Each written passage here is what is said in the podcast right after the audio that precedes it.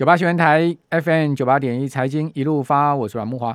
哦，最近大家比较关注的是亚币哦，主要市场的货币情况呢，有很明显的一致性的、走贬的情况，尤其是从啊这个十月以来哦，这个走贬的情况特别明显。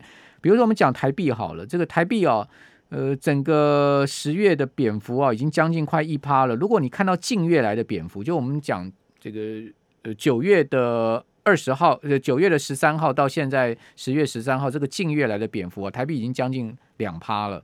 好，单十月一趴，然后呢，从九月中到现在已经两趴的一个幅度。那市场这个亚币啊，不是只有台币走贬哦，哦，包括韩元，哦，韩元呢也这个近月来也贬幅有差不多两趴。另外，日元的贬幅更大哈，近月来贬幅达到三趴。哦，因为现在不能出国，不然我相信有很多朋友人可能去疯狂换日元，觉得说哇，现在日元。好便宜哦，怎么会呃这个贬到一一三呢？啊，如果各位去看日元呢，今年年初的汇价哦，它在在一百块附近呢，哦，从一百块附近大概一百零二，在年初的时候呢贬到一一三，哦，它这个波波段贬幅其实今年一整年来算是蛮大的哦，哦，所以这个日元哦，今年是呈现全年走贬。那事实上亚币哦，不是只有这个日元呈现哦，从今年年初以来这个走贬一路走贬的态势哦。呃，韩元也是一样哦，哦，这个台币已经在亚币里面算是非常强势了。这个韩元，如果你看到它今年年初的时候，它的价位哦，大概在一千零八十块哦。那现在目前韩元已经贬到一千二了哦，所以它的这个贬值幅度其实是跟日元差不多。如果我们看今年年初以来哦，这两大货币哦，其实贬幅都有差不多一成左右，诶，哦，这个其实是相当明显的这个走贬的状况，代表呢说。他们其实已经是开始偷偷贬值很长一段时间了。那台币是从二十七点五啊，哦，这个贬到今天二十八点一附近啊。其实我们台币已经相相对是很强势硬挺了，好，但是呢，也不免啊，在美元创下今年新高的情况之下呢，也出现十月来的一个比较明显贬破二十八块的的情况。那当然因为。这个原物料价格高涨哦，那台湾的这个所有的原物料都几乎靠进口嘛，哦，我们我们真正能自给自足就稻米，那偏偏大家呢这个很不爱吃饭，哦，就喜欢吃面啊，哦，喜欢吃呃这个杂粮类的东西啊，哦，这个白米的消费量是持续的这个低迷的状况，所以说我们这个自唯一能自给自足的稻米，反而是大家消费量相对这个不足的地方，哦，那我们。小麦啦，哈，包括这个大豆啦，哈，这些杂粮都要靠进口。那偏偏呢，现在目前进口物价又持续高涨，连棉花都已经涨到十年的新高了。哦，我看这个成衣价格大概也要动了。哦，你说啊，过去衣服很便宜啊，那个呃，快时尚的衣服啊，这个一件呢、就是不到一千块钱啊，一件衬衫八九百啊，哦，一个 T 恤三四百啊，好便宜哦。哦，这个我看这个快时尚大概也快撑不住了，因为现在。棉价已经涨到了十年来的新高了。哦，那另外呢，农粮价格啊、我根据这个呃联合国农粮组织它的这个最新的统计啊、哦，今年来啊、这个农粮价格涨幅有三十趴喽。哦，而且呢是持续往上不断的在涨的一个情况。哦，所以不是只有这个呃呃这个所谓呃一般的农粮价格在涨哈、哦，你可以看到普遍农粮价格是普遍上涨的。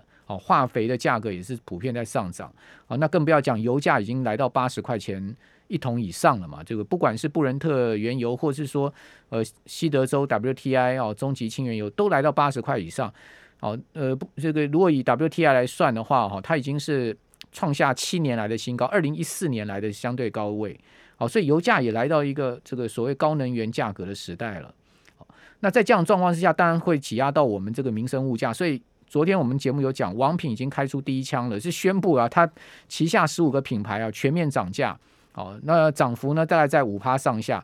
那我看到今天呢，已经有一些这个餐饮业者啊说，我们可能也要调涨这个这个价格了，哦，因为大家都有感于这个人事费用的高涨，哦，再加上呢原物料价格的上涨哦，哦，都感觉到说压力很重。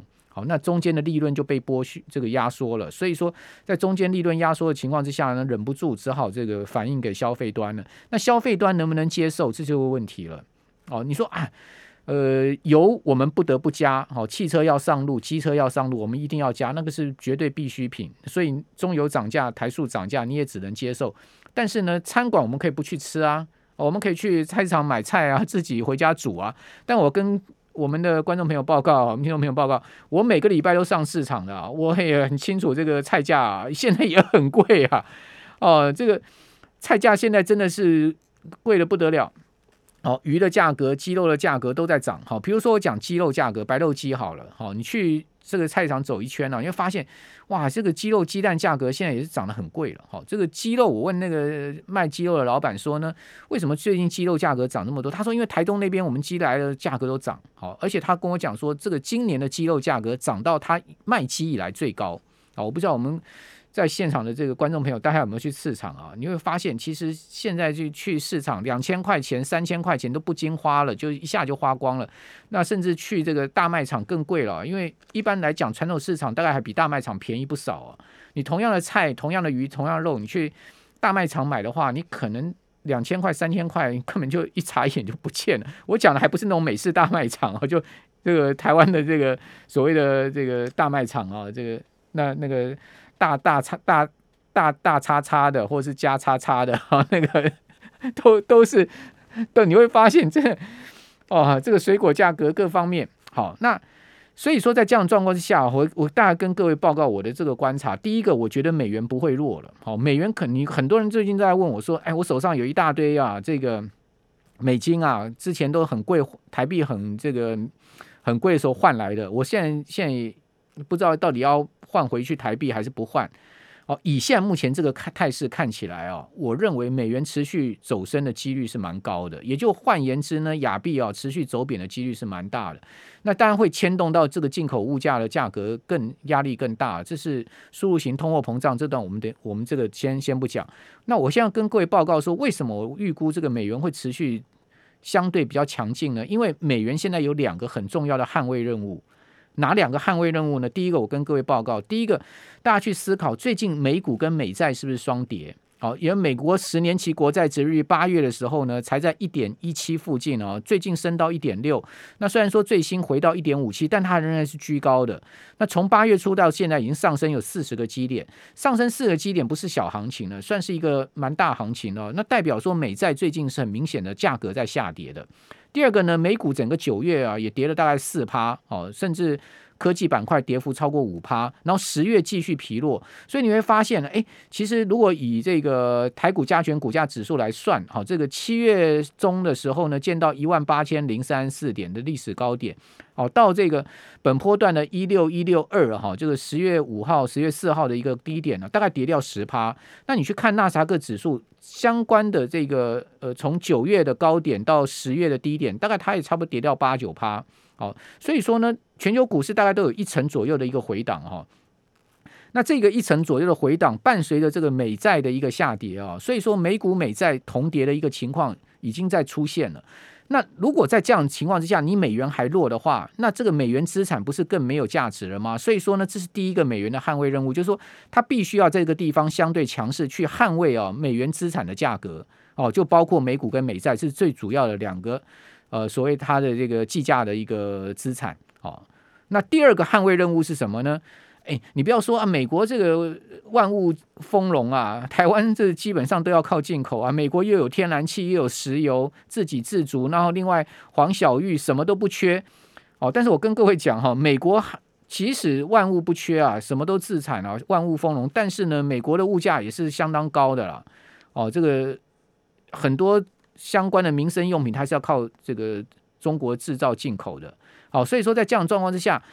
美元呢，第二个很重要的捍卫任务呢，就是要捍卫基本上美国的物价。好，因为美元如果再弱的话，那物价涨势会更凶的，通货膨胀的形势更是一触即发，不可收拾。所以说，在这样状况之下，你怎么让美元弱呢？哦，美国人当然懂这个道理啊，不管联准会或是美国财政部，各方面都懂这个道理。所以在这样状况之下，两大捍卫任务，一个捍卫物价，一个捍卫这个美元资产价格。那你说美元会弱吗？我看美元很难弱。所以说，如果在这样的一个情况之下，你手上有这个美元的人，你现在要不要急着换回台币呢？你当然就不急了嘛。台币都已经贬到二十八块一了，再往二十八块二甚至更低的汇价走，也不是不可能。只是说，啊，你说台币到底终极会贬到多少？这个很难讲了，我也没有水晶球可以跟各位预估了。这要看整个现在目前的这个宏观经济形势跟。呃，未来的一个整个状况的演变，好，那这个到时候我们有进一步看法的时候再跟各位报告了。以上